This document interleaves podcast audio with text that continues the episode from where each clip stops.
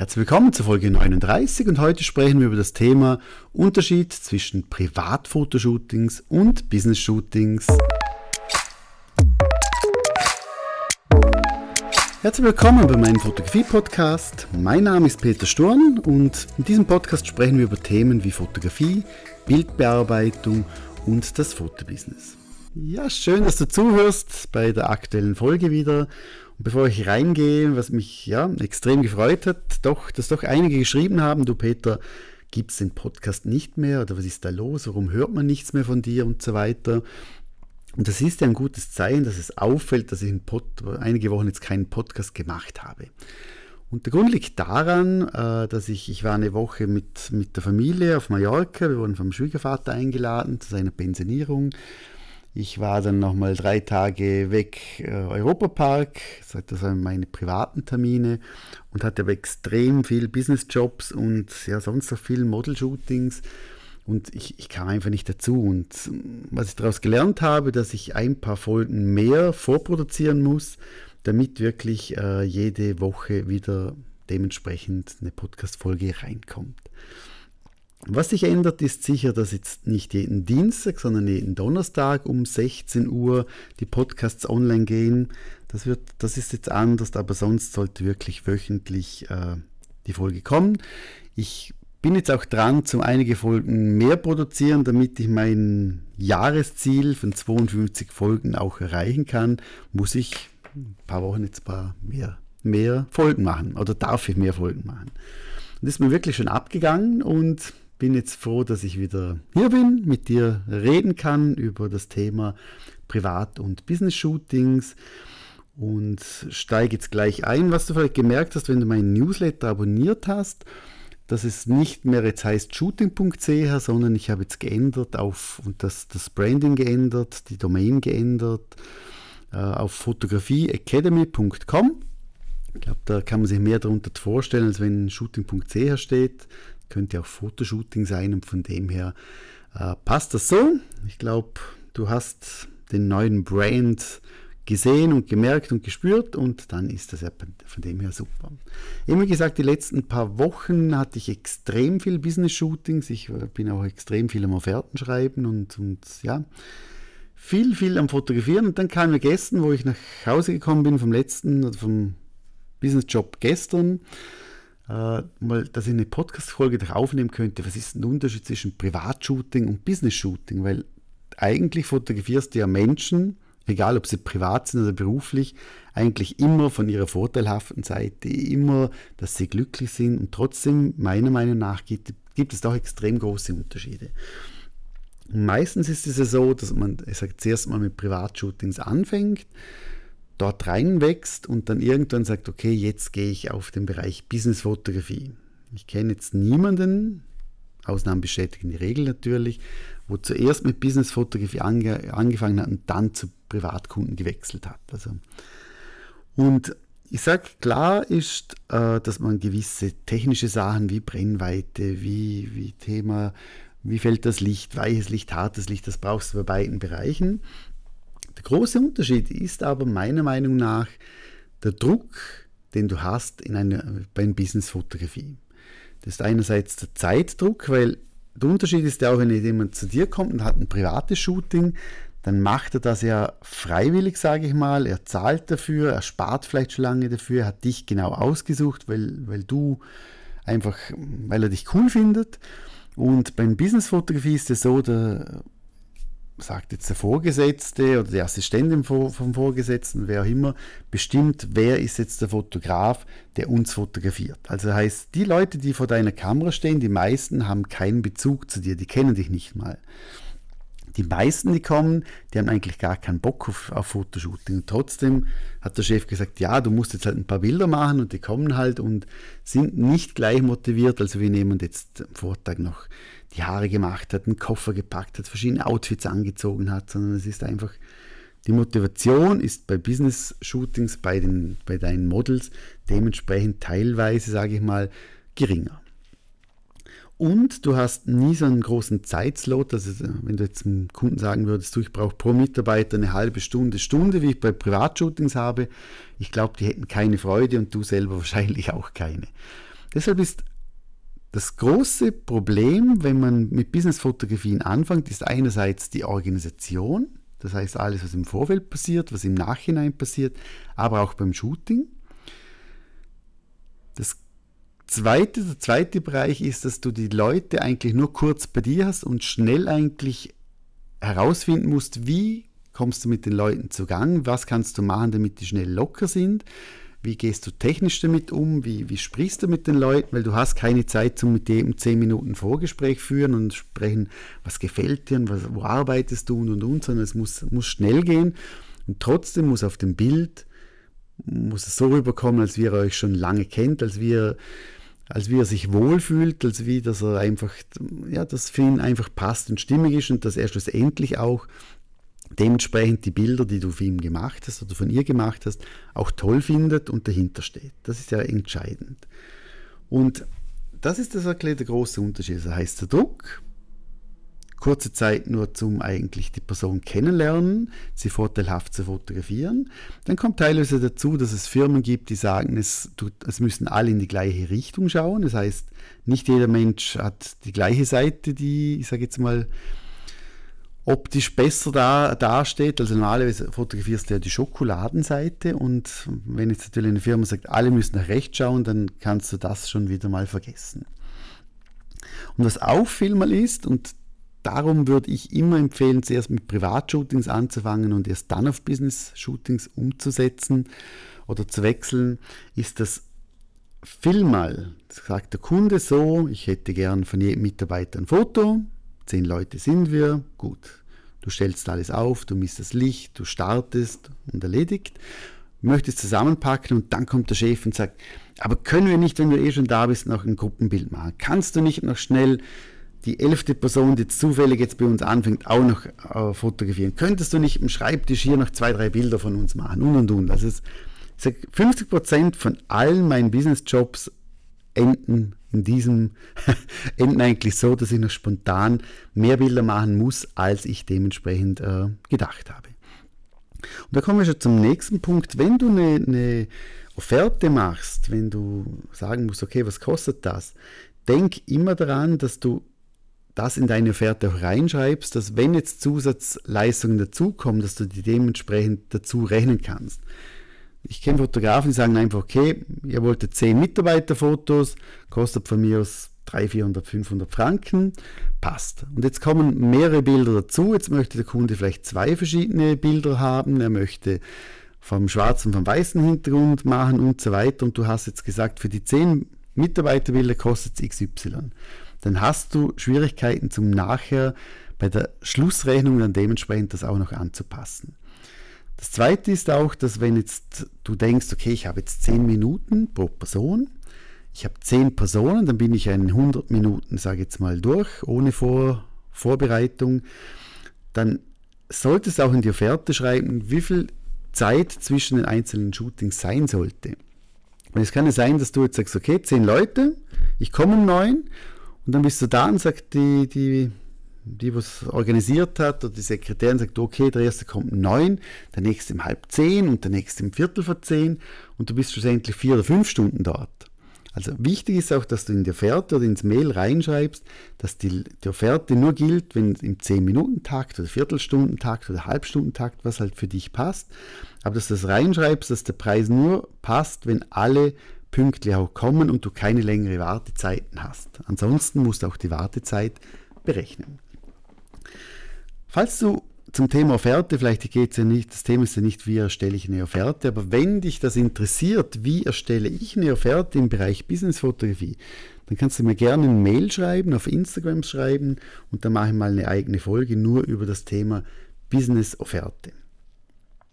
Jetzt wenn wir aber zurückkommen zum Unterschied zwischen Privatshooting und Business-Shooting, ist eben, wie gesagt, du hast viel weniger Zeit, um die Menschen kennenlernen.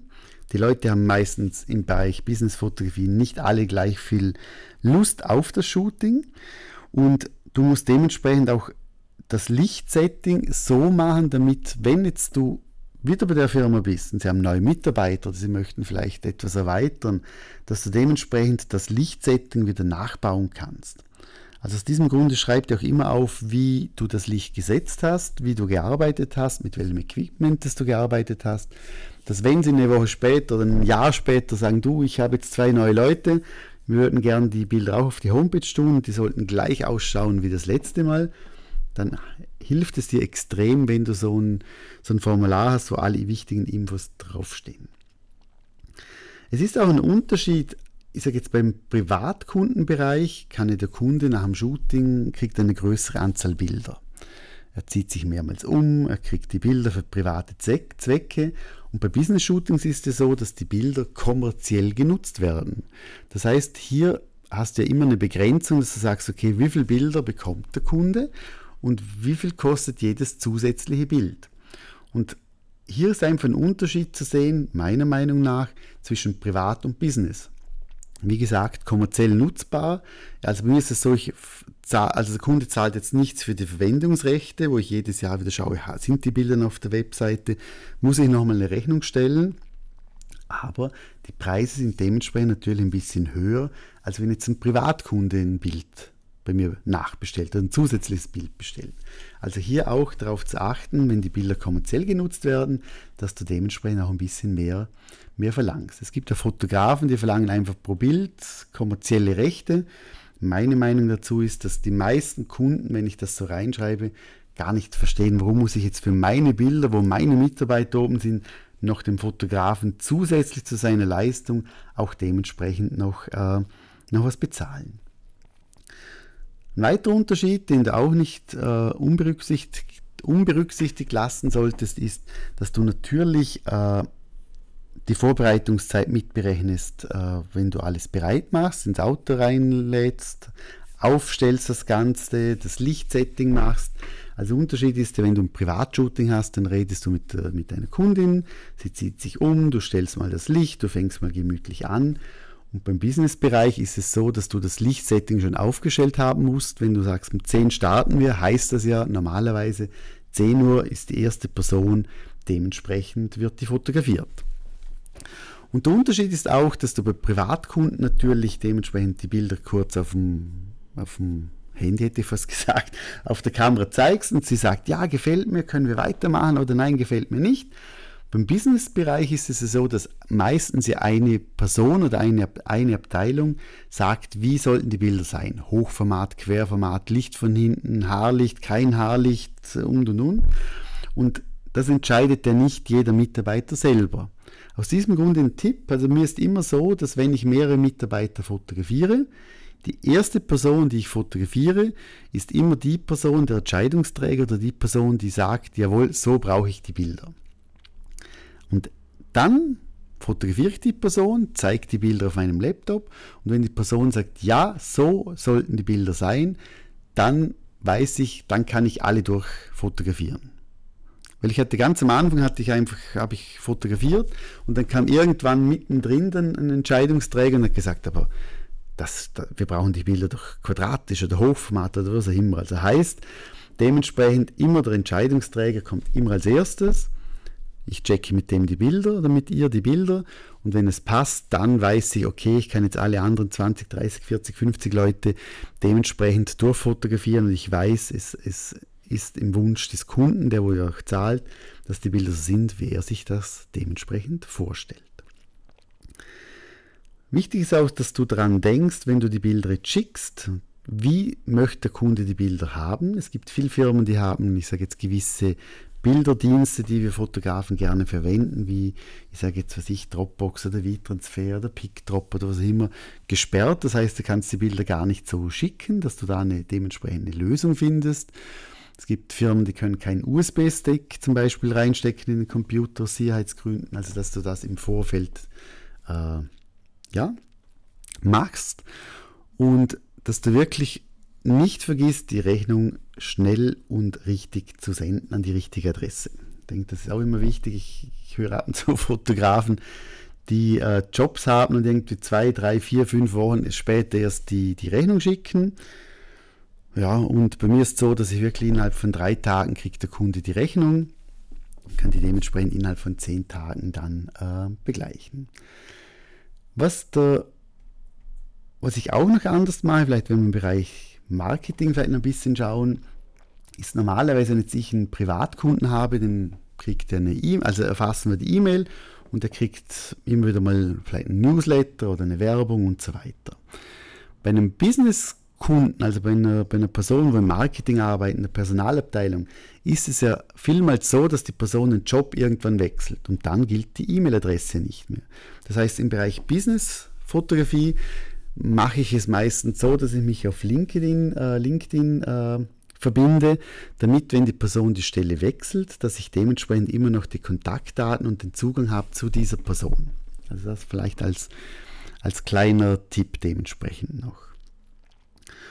Und meiner Meinung nach auch noch ein Unterschied, wenn man sagt, okay, ich mache jetzt People-Fotografie, Privatkunden und wechsle dann in den Bereich Business-Fotografie dass du im Bereich der Businessfotografie, ich sage jetzt normalerweise technisch nicht extrem viel mehr Equipment brauchst, mehr, ja, mehr brauchst.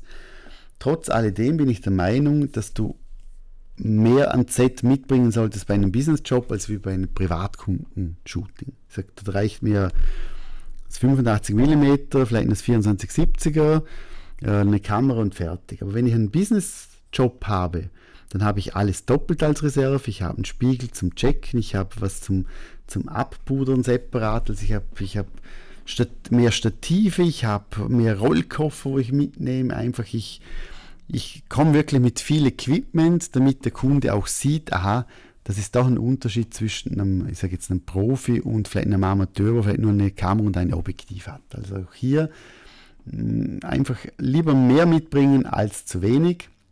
Vor allem auch darum, weil, wie ich vorhin mal gesagt habe, teilweise nach Wünsche kommen, die du gar nicht gewusst hast, gar nicht geplant hast und dementsprechend froh bist, wenn du dann mehr Objektive hast, vielleicht auch mal ein Weitwinkelobjektiv, ein Makroobjektiv, wenn einer sagt, fotografieren wir noch schnell das Produkt hier bitte oder keine Ahnung, da gibt es tausend Varianten und lieber zu viel mitnehmen wie zu wenig.